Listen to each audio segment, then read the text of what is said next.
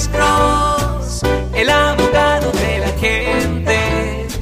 Cuando te arrestan de repente, Alex Cross te ayudará. Buenos días, aló. Sí, buenas, buenas tardes. Buenas tardes, señor. ¿Cómo está usted, señor? Muy bien, licenciado, me da mucho gusto que esté ahí bien también. Pues muchas gracias a usted, señor.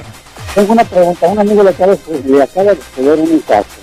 ¿Qué le pasa a su amigo? La pareja con la que vivía, este, eh, lo arrestaron que porque ella puso una orden de restricción.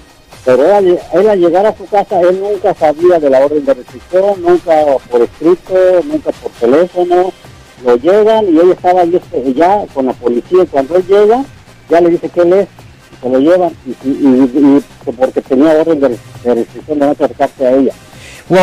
Proba- le voy a decir una cosa, es dudable que lo están arrestando por la orden de restricción, es más probable que ellos tienen un tipo de causa probable para arrestarlo por violencia doméstica.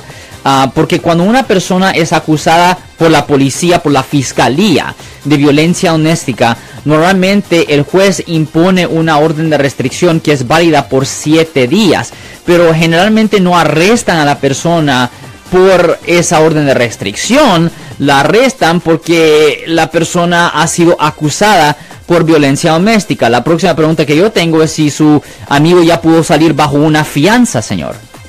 No, este, de ahí se lo llevaron a la- al siguiente día a la casa de Milpitas, O Milpitas, o esto pasó en el condado de Santa Clara, sí, señor. Santa Clara, y este, y al tercer día ya lo dejaron libre, fianza, sin nada.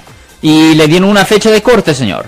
Sí, ya la tuvo hoy, en la fecha de corte, y, y donde a él le tomaron pues, eh, su declaración de él, Sí, señor. hoy, y que va a tener otra corte ya, ya para... Ok, so él ya va a tener una segunda audiencia de corte. Usted me está diciendo que su amigo va a tener una segunda audiencia de corte, ¿correcto?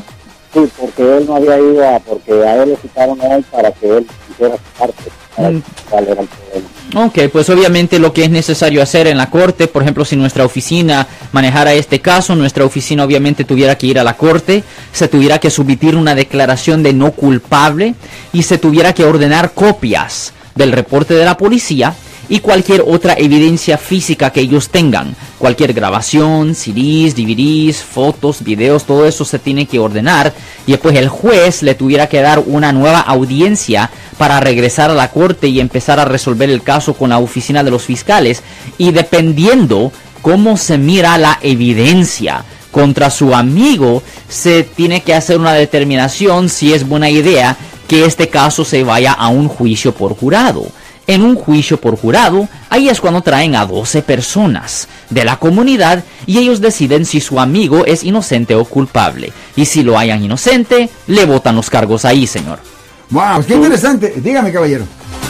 Nada más que si permite llevar testigos, porque todo lo que está diciendo ella, yo lo, yo lo conozco, compañero mío. Ya, eventualmente, si el caso se llama, si el caso va a un juicio por jurado, la respuesta es sí. En un juicio por jurado, sí puede traer los testigos, señor.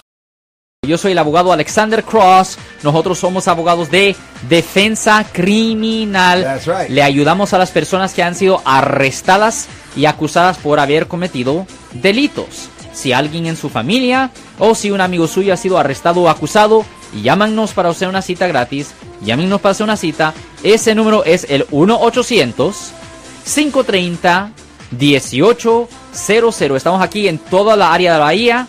1-800-530-1800. Y como siempre, por casos criminales, casos penales, damos la primera cita gratis en nuestra oficina. Siempre estamos aquí todos los martes y viernes a las 12 y 35 respondiendo a sus preguntas con respecto a los casos penales. Y también nos pueden hacer preguntas en nuestra página de Facebook Live. Doctor Alex, abogado de nuevo, 1-800-530-1800. Marco. Bueno, vamos a llamada telefónica, pero ya fuera.